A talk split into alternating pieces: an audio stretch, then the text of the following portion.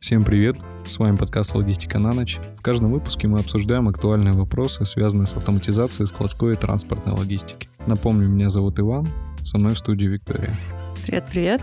Сегодня мы рассмотрим со всех сторон, что из себя представляет современный склад. Ведь сегодня склад — это не просто место для хранения товара или перевалочная площадка. Это неотъемлемая часть транспортно-логистической цепочки. О тонкостях формирования современного склада трендах, влияющих на отрасль, поговорим с Кириллом Казарцевым, директором компании «Инфотех». Кирилл, здравствуйте.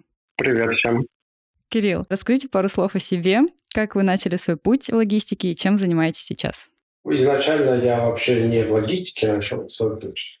Изначально я руководил IT-департаментом. Там достаточно широкий спектр задач, связанных с автоматизацией э, складской деятельности в целом. И, соответственно, много разных задач, связанных с э, интеграциями, оптимизациями. Постепенно втянулся в эти процессы и э, начал больше разбираться э, в том, что требуется логистике, особенно складской. На данный момент уже занимается компания моя производством оборудования. Комплексно это автоматизация и оптимизация складских процессов с помощью наших же решений. То есть это аппаратно-программные комплексы для измерения габаритов и веса инфоскан и для автоматизации выдачи учета материальных ценностей дорогостоящих, таких как сбора данных, э, системы руки. В этих двух направлениях мы максимально масштабированы и имеем большой опыт и пользу для э, российского логистического сообщества, скажем так. Круто. Иван, а что представляет собой современный склад в России и какие типы складов бывают?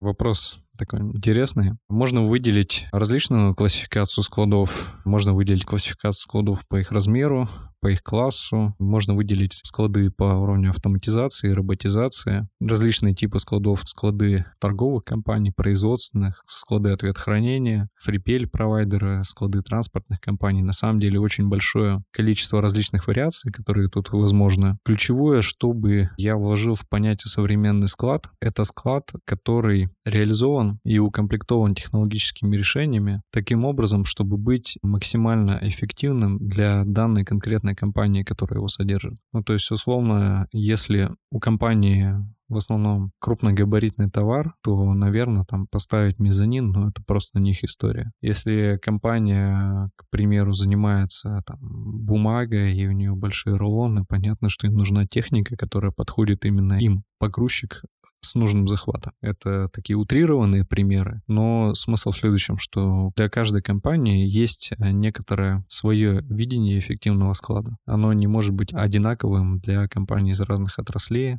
оно чаще всего не может быть одинаковым даже для компаний из одной отрасли, но с разными объемами доставки, потому что, к примеру, компания из а, одной и той же отрасли она в зависимости от объема может собирать товар либо сразу подбирая товар с полок и комплектуя заказ там, в зоне стеллажей. Либо, если там большой объем, то подходит уже волновая сборка, и, соответственно, комплектование идет позже. Поэтому я бы тут сделал упор именно на эффективности, но без излишнего энтузиазма, когда внедряются какие-то технологические решения, которые не приносят нужного уровня эффективности, а являются, наверное, в большей степени какой-то красивой игрушкой.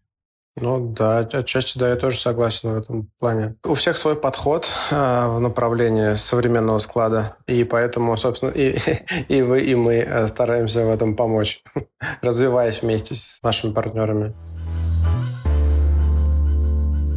Кирилл, вот э, как раз вопрос тебе. Какие основные проблемы есть на складах и с каким запросом обращаются к вам клиенты? По стилю, скажем так, нашей деятельности проблем на самом деле гораздо больше, и кому, как не вам, не знает, что, наверное, основная проблема, которую я выделю, это, конечно, до сих пор очень много ручного труда или там разные какие-то процессы, которые проходят через бумажку, скажем так. От этого много неэффективности, и поэтому основной, наверное, я замечу, это отсутствие ВМС-системы или отсутствие правильной ВМС-системы. Почему для меня это важно? Потому что все наши решения, особенно измерительное оборудование, инфосканы, они должны, обязаны интегрироваться с разного рода ВМС-системами, ERP-системами, и они не могут существовать отдельно, потому что это будет менее эффективно. Это основной момент. То есть мы даже говорим о том, что, ребят, пока нет ВМС-системы, не имеет смысла приобретения нашего оборудования. И, как правило, помогаем в том числе выбор правильной ВМС-системы, такое, как,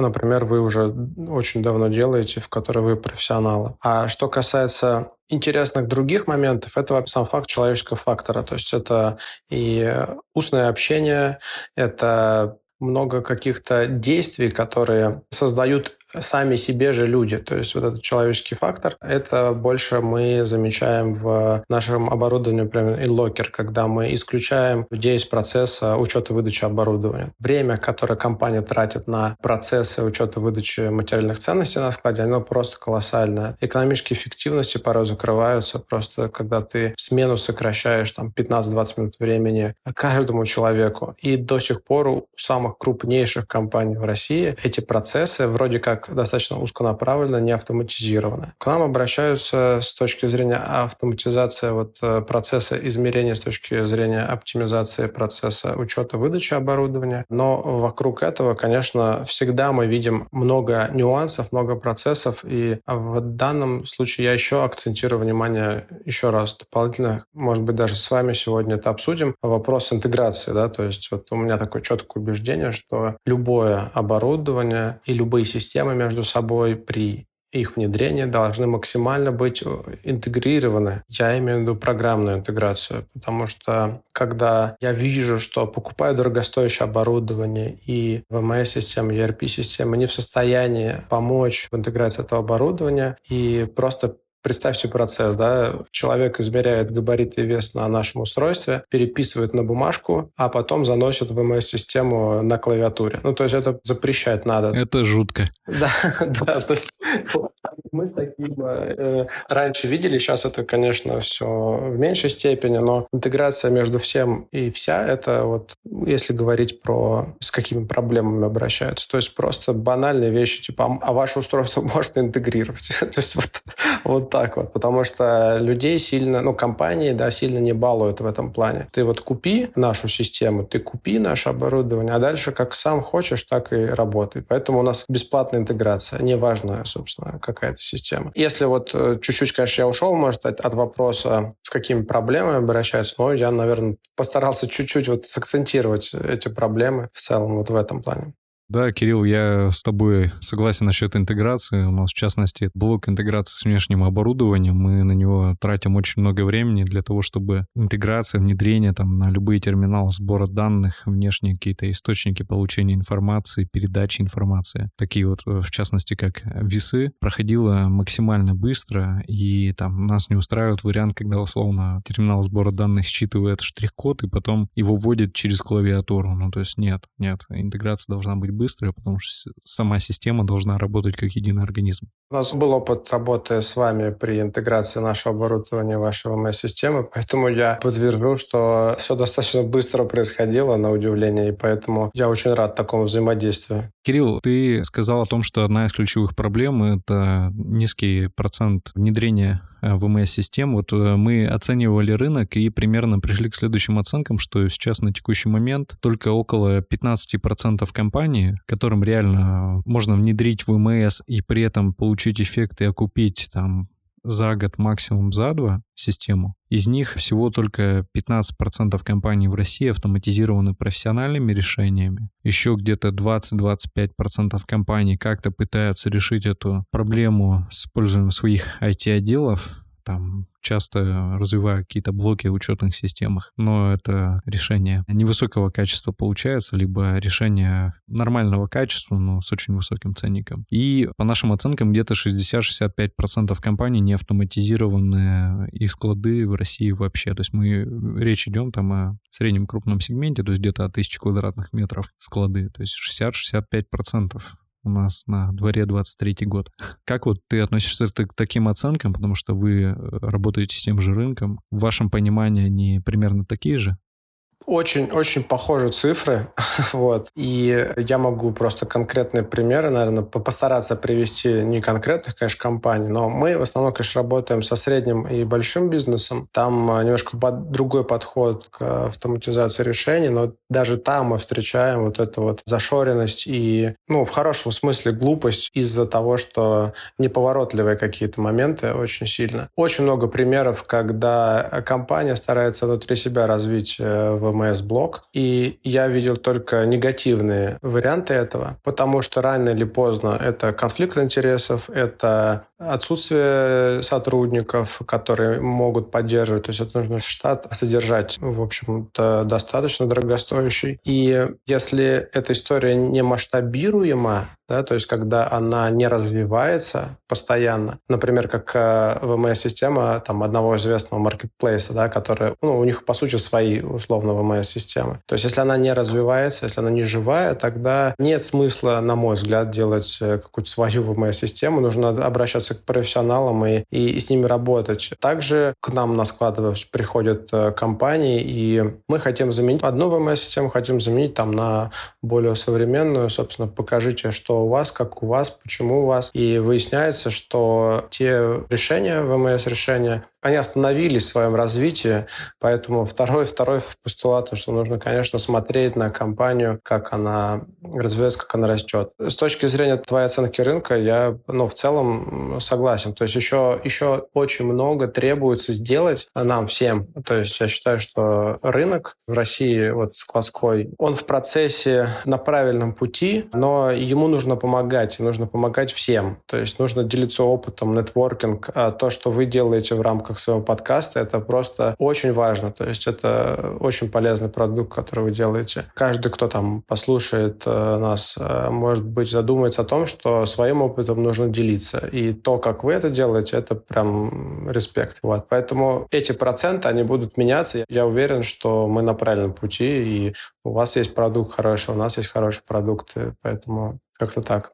Да, Кирилл, ну, то есть мы видим, что действительно доля профессиональных решений растет. Еще там года два назад это мы оценивали как 10%, сейчас 15%. И, собственно, динамика радует. Рынок сам растет. Что касается там использования систем ВМС, ТМС, которые реализуются внутри компании, ну, я надеюсь, что у людей как-то поменяется мнение, потому что я знаю как работает ВМС, ТМС в очень крупных компаниях, в которых э, выручка измеряется сотнями миллиардов и триллионами, и которые разрабатывали эти системы самостоятельно. Называть я их, понятно, не могу. Но смысл в том, что они действительно стали заложником своих решений и сейчас э, стараются вырваться из этого порочного круга, то есть смотрят э, профессиональные решения, которые могут внедрить, либо смотрят, по крайней мере, какие-то механизмы, которые можно прикрутить к их системам в части оптимизации процессов, потому что систему сделали, потратили сотни миллионов рублей, а как там оптимизировать процесс сборки, ну, не получается придумать, не хватает компетенции внутри даже очень крупной компании, лидера своего рынка.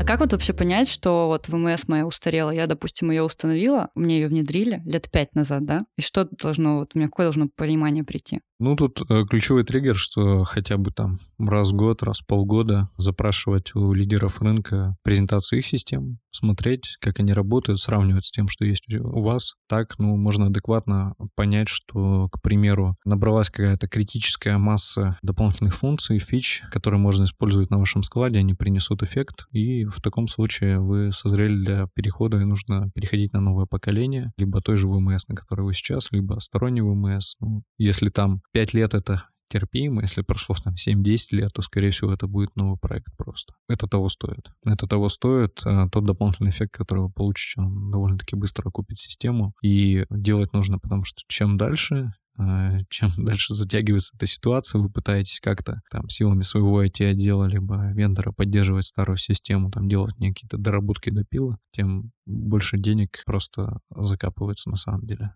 Вот мне кажется, что нужно это всем знать. А то, может, многие сидят, думают, да, у меня нормально все, ВМС есть, все работает, наверное.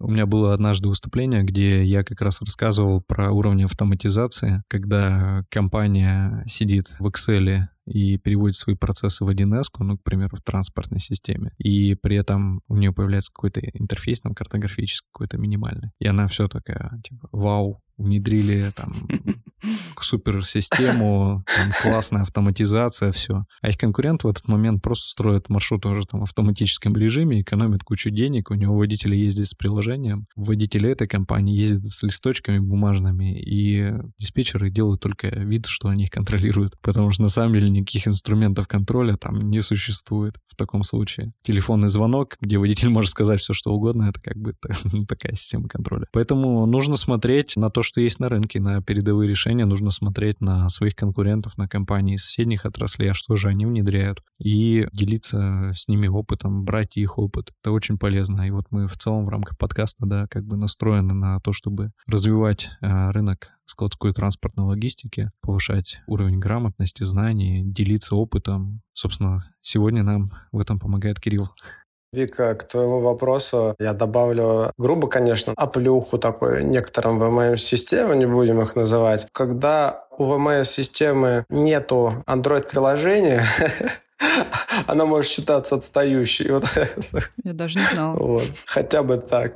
Да. Ну, это я тебе так стиле шутки, конечно, говорю, но действительно все терминалы сбора данных, они сейчас обновляются и переходят на Android. И большое количество терминалов до сих пор работает на Windows CE, так называемом. Конечно, когда VMS-система там не может поддержать Android-приложение там а, с достаточно большим количеством там, функций и так далее, то, конечно, это заставляет задуматься, а, собственно, сейчас с какой у нас 23 год, скоро 24 Соответственно, в 2021 году как бы уже на андроиде там достаточно всяких приложений выпускалось. То есть вот где вы были. Ну, то есть вот э, я могу так еще характеризовать э, отстающие, пора заменяемые системы. Теперь все понятно стало. А, да, это хороший пример, Кирилл. Windows CE, если не ошибаюсь, с 2021 года не поддерживается. И, конечно, уровень той системы, которая может крутиться на Windows CE, ее производительность, ну, мягко говоря, оставляет желать лучше по сравнению с Android. А это скорость процессов напрямую. Это скорость, с которой у вас сотрудники будут собирать товар, принимать товар, отгружать. Это возможности различных, э, реализации различных процессов, которые эта платформа не поддерживает. Поэтому, да,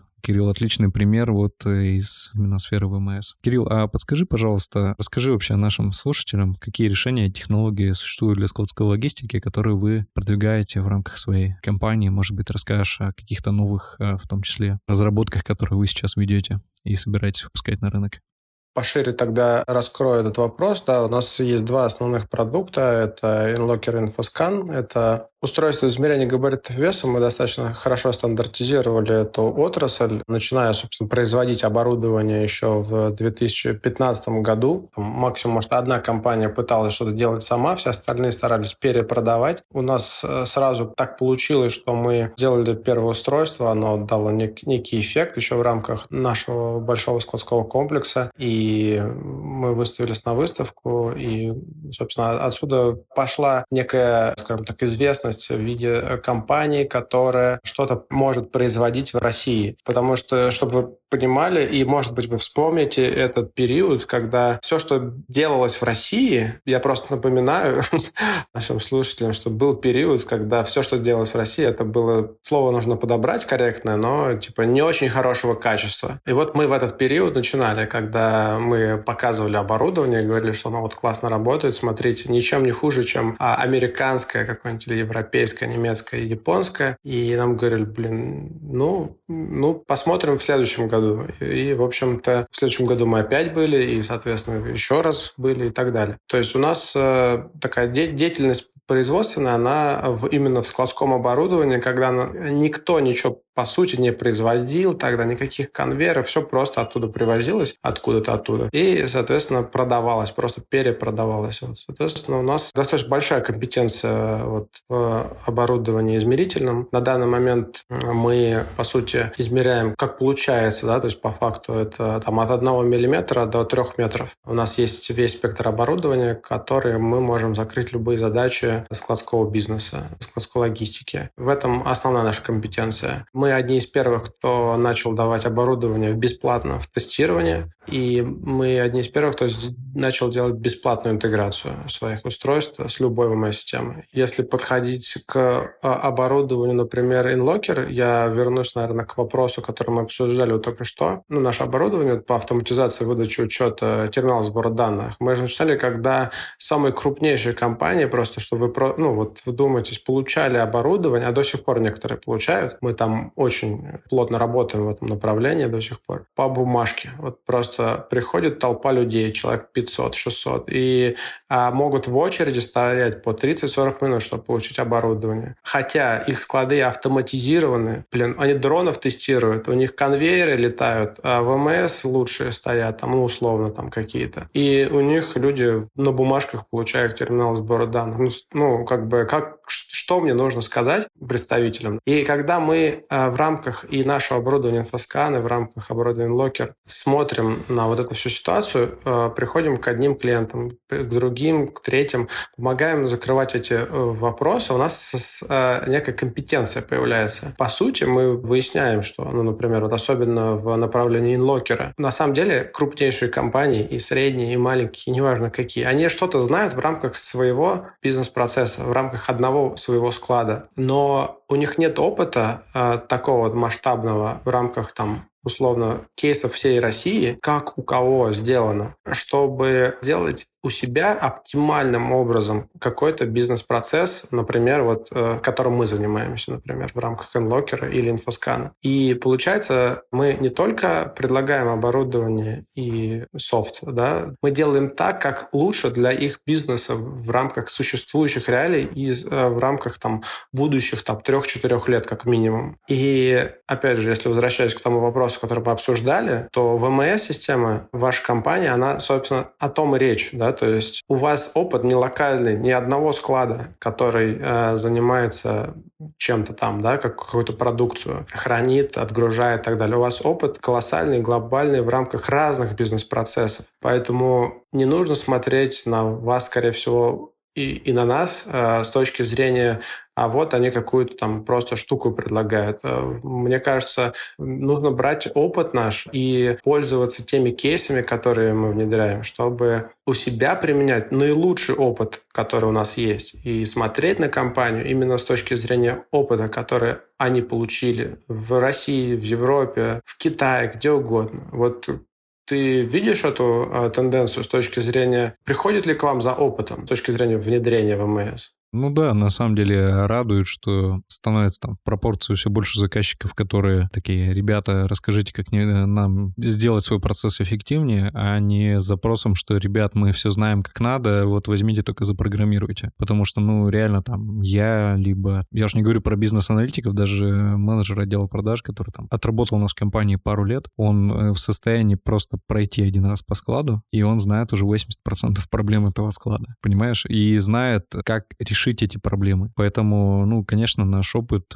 насмотренность, которая там заключается не только в тех проектах, которые реализованы, но и в тех проектах, которые обсуждали, в тех проектах, где мы делали логистический консалтинг, не внедряя эти системы, оптимизировали процессы. То есть, конечно, это большой опыт, и если клиент а, правильно настроен, он использует этот опыт максимально эффективно для себя, для устраивания своих бизнес-процессов. Тут я с тобой согласен. Не хватает, наверное, в какой-то степени такого триггера, который бы при привел к тому, чтобы руководители складов, директора по логистике, они задумывались над оптимизацией, над тем, как лучше сделать. Есть э, конференции различные, ну, как правило, там обсуждаются какие-то глобальные вещи, которые далеки от их проблем точных. Мы хотим там нашим подкастом в том числе делать так, чтобы эти люди задумывались, обменивались опытом, смотрели там на лучшие бенчмарки, проходили обучение и совершенствовали свои навыки, совершенствовали свои, свои склады. Я не знаю, порекомендуешь ли ты, вот, но я бы, наверное, с удовольствием порекомендовал. В сентябре будет галерея решений. Это в рамках выставки СИМА. Там очень крутые кейсы всегда рассказываются, показываются. Вот у меня достаточно много опыта было там, который я получил от выступающих, причем с учетом того, что организаторы очень хорошо этот процесс понимают и делают э, лучшие кейсы. Поэтому у тебя какой-то опыт был в этом направлении, в подобных каких-то историях? Да, конечно, конференции различные ну, Симат, наверное, одна из крупнейших, если не крупнейшая выставка в нашем сегменте. И в сентябре на Симате у нас будет и стенд, и я буду выступать. Так что, да, конечно, это тоже очень хороший способ получения вот этих знаний, обмена отраслевым опытом, нетворкинга. Поэтому, кто будет в Москве там в сентябре, да, я, наверное, тоже присоединюсь к тебе и порекомендую посетить эту выставку. Интересный вопрос для понимания у наших слушателей. Инфоскан с какими габаритами от и до и с какой грузоподъемностью работает? И расскажи немножко про инлокер, то есть чтобы наш слушатель мог понять, что вот действительно это там решение ему подходит, ему уже стоит его рассматривать, либо там должно еще что-то измениться с его бизнес-процессом или товаром. По устройствам измерения все на самом деле мы постарались стандартизировать, взяв лучший опыт там, мировой и реализовав его у нас. Измерять габариты мы можем, как я говорил, там от 1 мм до 3 метров. Но есть специфика товара, специфика объектов. Они могут быть правильной, неправильной формы. То есть вы должны сначала определиться, какие это товары, то есть э, минимальные и максимальные габариты. Понять, какие минимальные и максимальный вес вашего товара. И уже в рамках вот этих минимальных данных мы можем подобрать устройство, которое у нас есть, которое мы производим. Дальше есть понимание, сколько товаров э, приходит к вам на склад ежедневно или еженедельно, то есть скорость э, измерения. То есть мы, нам нужно понять, это статическая система или это динамическая система, а потому что каждое устройство а, Например, у нас есть InfoScan 3D90. Это устройство с лазерными датчиками, лазерными дальномерами, весовой платформой, которая там, ну, условно, до, до 50 или до 200 килограмм просто. Ну, на самом деле, человек больше 50 килограмм ты не поднимет. И 50 не каждый поднимет, поэтому нет такой необходимости. Дальше это вопрос, насколько много товара неправильной формы, потому что InfoScan 3D90 хорошо, лазерные дальномеры светят точностью 1-2 мм, и у нас устройство подтверждено, подтверждает свои измерения метеорологическим сертификатом. Это единственное сертифицированное метеорологическое устройство статического типа в России. Но есть такие товары, и много на маркетплейсах таких товаров, коробки, пакеты. Для таких объектов условно правильной формы у нас есть инфоскан-камера. Она измеряет с помощью 3D-камеры и 3D-камера, которая, собственно, по сути, если просто говорить, она переводит пиксели в миллиметры. И таким образом мы понимаем ширину, высоту, глубину объекта. Достаточно быстро и точно. То есть э, настолько же быстро, как э, ваша камера на, на смартфоне работает. Э, при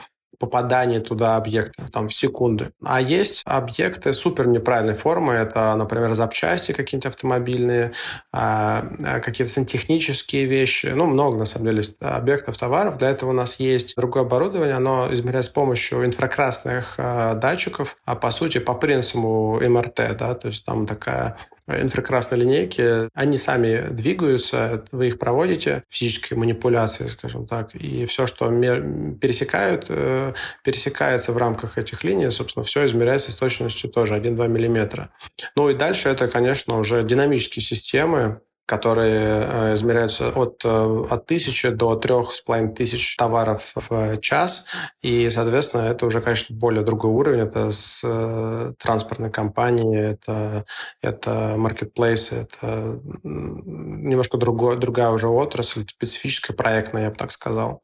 Вот поэтому мы закрываем все, все, все возможные варианты. Кирилл, хорошо, мы разобрались с измерением весогабаритных характеристик, а подскажи по инлокеру. Понятно, что этот шкаф, он предназначен для хранения терминала сбора данных, соответственно, базово они у нас должны быть на складе. С точки зрения эффективности вы считали, от э, скольки устройств стоит компании обращаться к вам для того, чтобы получить достаточный эффект? Да, ну мы по неопытности раньше выстраивали позиционирование инлокера как шкафа, но оказалось, что на самом деле шкаф-то может быть любой.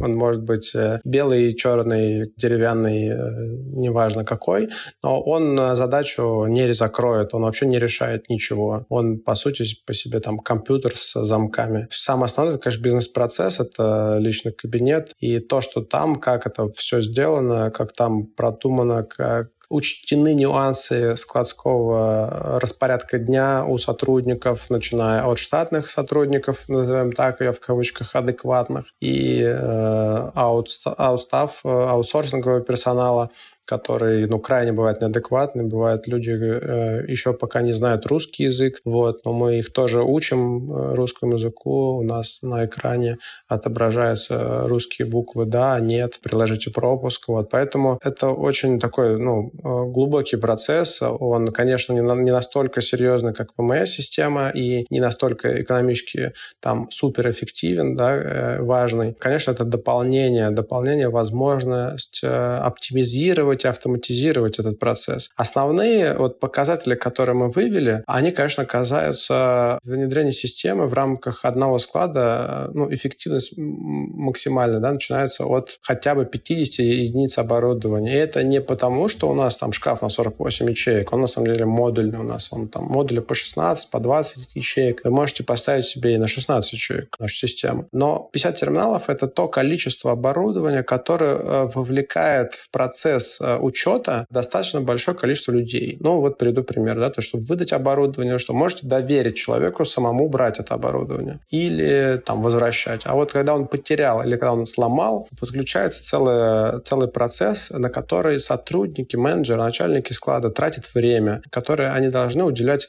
а, бизнесу компании и э, зарабатывать, собственно, вместе э, деньги компании. А они занимаются тем, что просто ищут терминал сбора данных, штуку с э, кнопками и с экраном. То есть где он, как он, почему, кто его потерял, кто его не вернул и, и так далее и тому подобное. Вот после 50 терминалов в большинстве случаев это критическая масса, которая уже требует автоматизации, на, на наш взгляд, э, которую мы видим. Некоторые компании у нас, это, правда, массовые варианты, когда, допустим, у компании там два или три склада, и они имеют небольшое количество терминалов, там до 30 штук, но тем не менее в рамках одного личного кабинета, одной, одной центральной централизованной системы, они разворачивают, собственно, расставляют шкафы по своим складам и через один личный кабинет отслеживают все состояние оборудования своего под учетом и, соответственно, э, действия сотрудников в отношении этого оборудования. То есть Смысл — это личный кабинет, который централизует данные. То есть минимальное количество — это 50 терминалов, а максимальное, которое мы внедряли, это 5000, там, 400 там, с чем-то терминалов в рамках одного личного кабинета. Больше 200 тысяч сотрудников зарегистрировано в системе в одном личном кабинете в рамках одного клиента. Это более 32 городов обслуживает один личный кабинет в рамках одного клиента. Вот наша система — это вот наш пока предел. Тем не менее, это, это не предел в рамках того, что мы можем и, и с чем мы работаем. Скоро как бы покажем новые кейсы, которые, собственно, опять же станут э, единственными вариантами в России, единственными кейсами в России, э, которые вот такого объема. А по эффективностям, наверное, выделю основные. Это такие. Ускорение процесса начала и окончания смены, да, то есть меньше э, сотрудники меньше времени тратят на получение и оборудования. Эта эффективность, она важна не всем, потому что не все э, сотрудники приходят порой а, в одно и то же время. Да, то есть они, допустим, смена начинается в 8.30, должен быть 8.30, и вот там собирается там 200 э, человек, и начинают они там толпиться около места выдачи. В нашем случае, то есть это 200 человек, это там 3-4 э, условно шкафа со своими главными модулями, и, соответственно, 4 человека в там, в 2 секунды могут получить оборудование. То есть за пару минут, собственно, все уже уйдут работать, не будут тратить время на непроизводственные процессы, не на неэффективные. То есть это скорость э, выдачи и сдачи оборудования. На этом показателе мы закрыли одного крупнейшего нашего заказчика просто эффективность там, с окупаемостью там, меньше года, по сути. А потому что большое количество, терм... большое количество складов, э, количество смен в э, сутки умножаешь там, одно на другое, получается там, сколько времени время сэкономив в рамках одной смены, все это складываешь, и получается, что там кучу времени просто, если в человек часы переводить. Вот. А второе, как ни странно, это учет. А при внедрении, особенно при масштабных проектах, или когда компания растет, увеличится оборудование, учет этого оборудования, он, он на самом деле у многих теряется. А это все-таки дорогостоящее оборудование. Поэтому правильный учет, быстрый учет, онлайн-информация, быстрый доступ к информации, понимание, что как, это дает свой дополнительный, по сути, эффект. Кроме этого, этого мы очень долго видели и а, наблюдали за процессом, как вообще люди используют оборудование на складе. Не только терминал сбора данных, наверное, и ты не дашь соврать, что а, вообще люди на складе не сильно бережно относятся к оборудованию. Но это же не их, они что хотят, то и творят порой. Это точно. Я могу также добавить, что они иногда прям ненавидят данное оборудование, потому что оно является символом автоматизации системы, которая заставила их работать. Да, Хотя да. можно было раньше где-нибудь там спать между стеллажами, и жизнь была хороша. Опять какую-то штуку нам принесли, сами с ней работаете, типа того. Что касается правил, то есть это новые правила, мы внедряем просто новый порядок действий, новый бизнес-процесс. А был так, станет теперь так. Это нельзя от этого уже уйти, то есть это просто факт. То есть я еще раз напомню, да, что у вас работают ВМС-системы, э, там, супер крутые, супер крутые там конвейеры. А, извините, люди, зачем вообще им с другими людьми общаться в целом для того, чтобы просто получить терминал? Зачем эти бумажки? Количество ремонтов, количество поломок оно снижается в среднем на 30%. То есть это один из экономических эффективностей, ну, по которым на самом деле дальше пошли. Там, в рамках вашего подкаста могу сказать, что там один из наших продуктов, которые мы выпустим там, в сентябре, а, не имеющий аналогов в целом а, в России и, по сути, в мире на самом деле. Рабочее название – это сервисная подписка. Да? То есть это мы просто пошли дальше немножко, чем просто учет и выдача оборудования. Мы поняли, что терминалы ломают, их дальше сервисы достаточно в большинстве своем неэффективно ремонтируют, а, непрозрачно. Этот рынок вообще крайне непрозрачен. И мы разработали бизнес-процесс уже после того, как это оборудование нужно перевести в ремонт, когда его забирать, когда его возвращать, сколько он должен быть в ремонте. Мы сделали новые сервисные шкафы, которые работают автономно до трех месяцев. Они могут располагаться уже не внутри склада.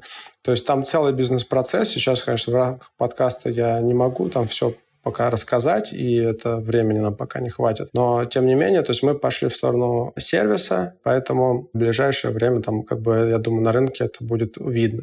А то, что экономия на, на обслуживание оборудования и стандартизация процессов – это достаточно большая экономия. В многих компаниях порой, знаете, тоже такие, да нам в целом э, не важно, что сотрудник э, там быстро получит оборудование. Ну, у нас более-менее с этим проблем нет, говорят они. Иначе для них это неэффективно, да. Но вот учет оборудования и снижение затрат на сервис – это очень важно, потому что компания от бюджета, ну вот, допустим, есть бюджет, там, не знаю, 30 миллионов на терминал сбора данных, там, или там 100 миллионов, условно.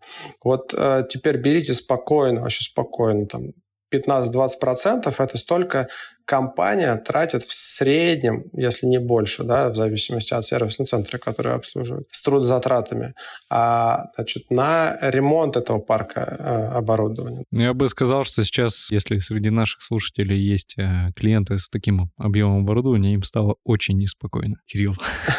Сокращать э, количество ремонтов – это 100% при внедрении локер, то есть вы будете меньше тратить денег на сервис этого оборудования, потому что люди, они же понимают, за ними теперь условно следят. То есть ты теперь не можешь сдать оборудование с неисправностью. Хотя нет, ну ты можешь его сдать, указать, что оно исправно, и сдать неисправно. Но следующий сотрудник, который возьмет этот терминал в руки после тебя, да, соответственно, он э, он не захочет брать на себя ответственность. А, и он его сдаст уже с неисправностью, потому что если он не сдаст его с неисправностью, ее повесит на него. Поэтому это вот называется такой режим проверки друг за другом. То есть кто пользовался там Яндекс э, Драйв, да, когда ты должен там сделать все фотки, чтобы на тебя не повесили проблему, которая была перед тобой. То есть это точно такой же режим.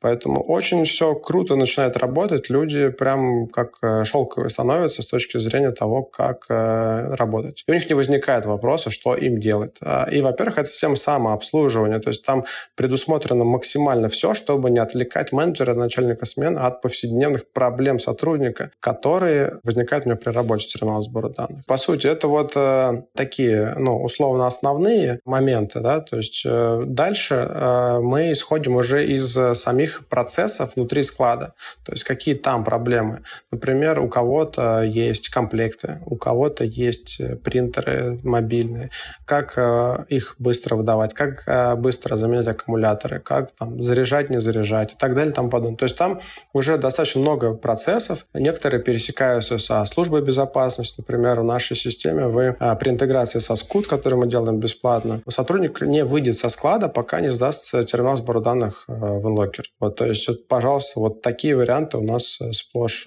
есть, когда мы такие вещи внедряем. Отличное решение. Помню, мы обсуждали эту историю, нет, но вот, например, э, сотрудник работает, на нем висит задание в МС, да, и он не сможет сдать терминал, пока не закроет сессию. в рамках его задания.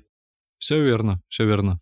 Да, Кирилл, очень круто. Спасибо, что поделился эксклюзивом, потому что на самом деле клиентский сервис сейчас по обслуживанию терминалов, он невысокий. И я могу подтвердить, вот у нас был забавный кейс, когда мы внедряли крупный склад, там использовалась новая модель терминала сбора данных, и мы для того, чтобы понять, что там все хорошо, все процессы отработаны, мы э, один из терминалов сбора данных взяли себе. Взяли его на две недели, через полгода компания такая обращается, говорит, а у вас случайно не завалялся терминал сбора данных?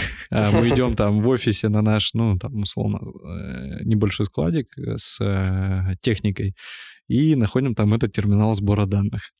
То есть, в принципе, компания полгода просто даже не хватило с терминала сбора данных, потому что у них их было, насколько я помню, в районе 70, и как бы, ну, постоянная ротация, то есть вот э, реальный кейс. И то, что поломки терминалов, да, конечно, это очень круто. Очень круто. Спасибо. Иван, у меня к тебе вопрос. Мы уже говорили об этом, что современный склад не может обойтись без ВМС. Расскажи, из каких этапов состоит проект автоматизации склада? Хочется отметить, что проекты автоматизации склада, они могут, как правило, пойти по одному из двух сценариев. Это либо agile, либо waterfall. То есть э, в случае waterfall проект внедряется по так называемой каскадной модели, когда предварительно составляется полное техническое задание с детальным описанием того, что должно быть внедрено, и дальше реализуется сам проект. Но на текущий момент э, мы понимаем, что процессы на складах изменяются настолько быстро под влиянием там, внешних экономических факторов э, из-за развития бизнеса. Сегодня там, занимаетесь оптовой торговлей, завтра вдруг объем розницы повысится, послезавтра маркетплейсы и так далее. Поэтому как показывает практика, Waterfall устарел, по крайней мере, в части внедрения проектов ВМС, ТМС. Так как вы все равно пойдете на вторую, третью итерацию, когда там через год-полтора после первого стартового запуска поймете, что функционал не соответствует тем процессам, которые у вас сейчас есть в моменте. Это отдельная тема. Ну вот есть э, такой подход. Он базируется то есть, на реализации ТЗ и дальше реализация функционала. Там более подходящий подход сейчас это Agile. Он не базируется на том, что есть склад, давайте что-то внедрим и там в процессе разберемся. Нет. Данный подход, он базируется на предварительном предпроектном обследовании, в рамках которого изучаются бизнес-процессы, изучается их состав, изучается специфика товара, э, изучается в большей степени укрупненно. То есть это не детальное техническое задание, но мы понимаем, какой состав процессов, какие объемы, какая специфика, какие проблемы, какая проектная команда будет и как э, изменятся бизнес-процессы после внедрения ВМС. Это самое главное. После этого можно стартовать проект. Проект состоит из этапов интеграции, доработки функционала системы кастомизации. После этого, как правило, происходит тестовый запуск. В идеале компании для этого подготовить тестовый полигон, какую-нибудь небольшую зону на складе, там, буквально там, пару пролетов стеллажей, так, чтобы отработать а, основные бизнес-процессы. И туда желательно набрать товар с разными типами штрих-кодов, с разной вложенностью, с разными габаритами для того, чтобы все это прочувствовать. Далее, после тестового запуска идет, а, ну и во время тестового запуска идет обучение, тестовый запуск, собираем информацию, делаем корректировки, и после этого уже происходит промышленный запуск системы в работу. Он может идти тоже по-разному, то есть а, есть компании, которым подходит, а, к примеру, полная инвентаризация склада, когда они могут там остановить склад там, на, на день, на два, к примеру, они не работают в выходные или просто у них там плановая инвентаризация. Полностью пересчитать весь товар, Э, указать, в каких он ячейках сейчас числится, и запустить систему. Это быстрый запуск, но требует определенных трудозатрат разовых и возможности вообще остановки склада. Второй вариант — это плавный запуск, когда компания не может себе это позволить, она потихоньку запускает все процессы, но работает вначале с товаром, который не размещен, по адресам хранения и плавно проводит инвентаризацию. То есть в свободное время берется определенная группа товаров, инвентаризируется, в этот момент появляется на остатках склада, в ячейках. И, соответственно, с этих пор с ней начинает работать по системе адресного хранения. Остальной товар, он находится пока что в условной одной общей ячейке. И таким образом постепенно происходит инвентаризация по группам товара, либо по помещениям, и склад полностью переходит а, к работе по адресному хранению. После запуска склада в работу техническая поддержка, работа, оптимизация процессов, включение дополнительных функций, разработка их, кастомизация. То есть на самом деле от запуска системы ВМС э, там, с необходимым функционалом клиент получает по принципу Паретта там, за 20% усилий 80% эффекта, а потом уже может понимать, что вот э, дополнительный процесс, к примеру, собирали там товар один заказ, один сотрудник, а решили перейти на комплексную сборку, и вот у нас один сотрудник за один проход собирает 2-3 заказа. Оптимизировали систему, круто. Ну вот можно внедрить это уже после запуска системы, к примеру. Вот из таких этапов состоит система, состоит запуск проекта, и, собственно, они позволяют вот именно такой подход с agile, часто с полным запуском, позволяет максимально эффективно внедрить систему.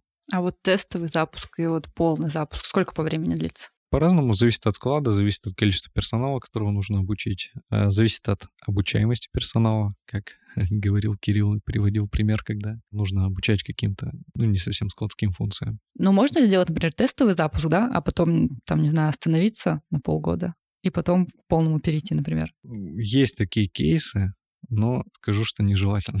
Конечно, лучше не откладывать запуск, потому что сотрудники там забывают процессы, но вообще э, там полгода это значит, что мы полгода не получаем эффективность. Тестовый запуск, как правило, проводится неделя, полторы-две, а, обкатываются процессы, и потом идет промышленный запуск. Он также идет а, около трех-четырех недель, то есть когда мы полностью отслеживаем все, что происходит на складе, техническая поддержка работает там фактически 24 на 7 и быстро решают все вопросы. Ну, потому что мы все запустили в работу, мы как бы понимаем, что это ключевые бизнес-процессы клиента, мы не можем там халатно сказать, что все, вы запустились, галочку поставили, мы пошли отдыхать, пить кофе.